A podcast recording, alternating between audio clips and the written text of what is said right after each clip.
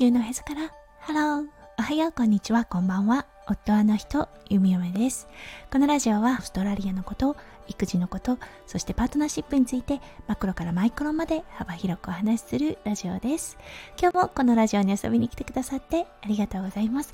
今日は10月7日土曜日ですね。皆さんどんな週末第1日目をお過ごしでしょうか。はい。ユミガメが住んでいるオーストラリアですね。今日も良いお天気となっています。はい。昨日の夜ね、ちょっと雨が降って、うん、でもね、あのー、曇りのち雨かなというような感じのお天気になるようです。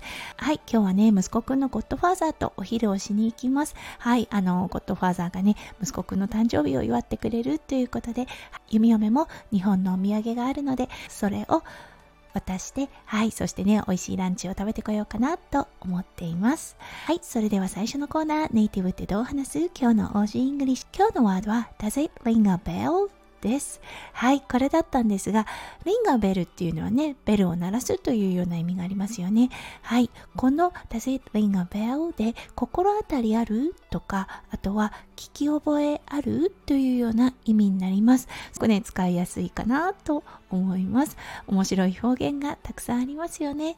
はい。それでは今日のメインテーマに移りましょう。はい。今日はね、ご質問をいただいておりましたので、はい。それのね、返答についてお話ししたいと思います。はい。今日のテーマは、デイライトセービングです。はい。それでは今日も元気に、ゆめゆめラジオ、スタートします。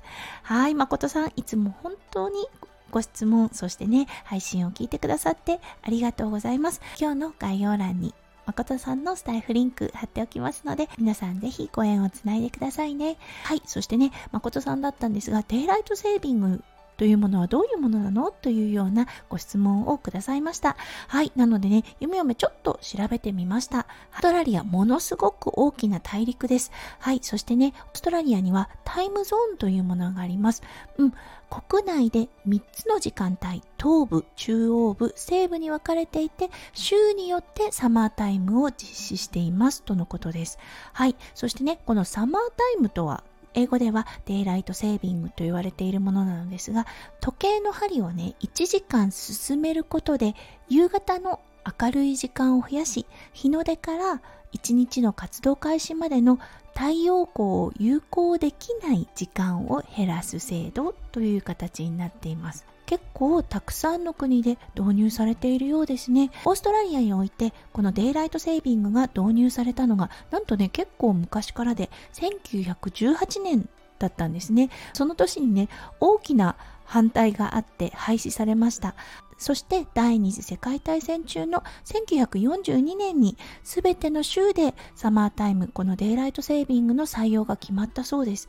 そう、そしてね、2年間、うん、継続されたのですが西オーストラリア州では農民などに不便だという理由で早々に廃止されたとのことでした。はい。そしてね、1967年にタスマニア州が、そして1971年ユミガメが住んでいるニューサウスウェールズ州で再度この daylight saving というものが導入されました。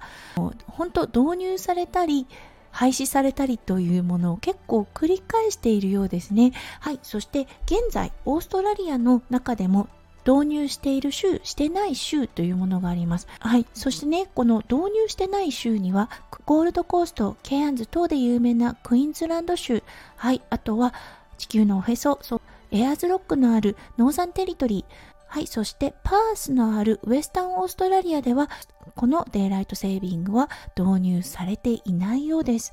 なのでね、オーストラリア内でものすごく時間が違うんだなということに改めて気がついた弓嫁となりました。シドニーのあるニューサースウェールズ州と、例えばね、あの、時差のあるウェスタンオーストラリアですね。はい。は、なんとなくね、違和感等はないと思うんですが、うん、あの、ものすごく違和感を感じるのは、例えばですね、クイーンズランドとニューサウスウェールズ州の県境というか、州境ですよね。そこに住んでる方たちですよね。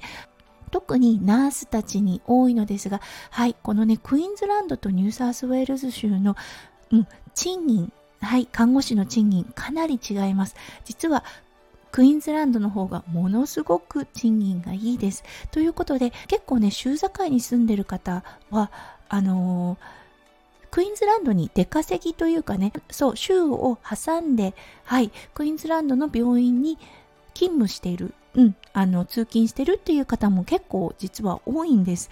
そう、そういう方たちはあの仕事場から帰ってきたら、はい、あのデイライトセービングが使われていて、仕事場に行く時はデイライトセービングがないというね、ちょっとものすごく不思議な、はい、あのー時間の感覚があるのだろうなと思います。たったね1時間とはなるのですが結構これあの始まる時終わる時ですね。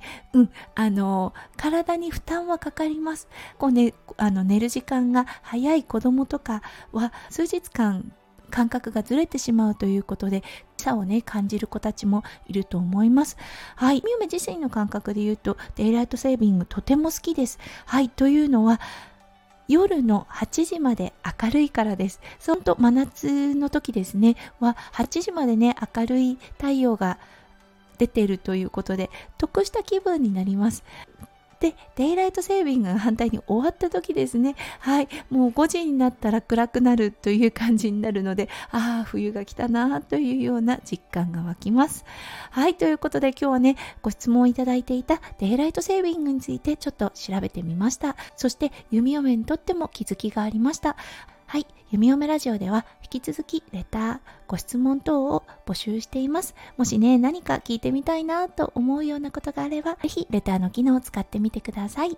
弓嫁が本当に喜んで答えさせていただきます。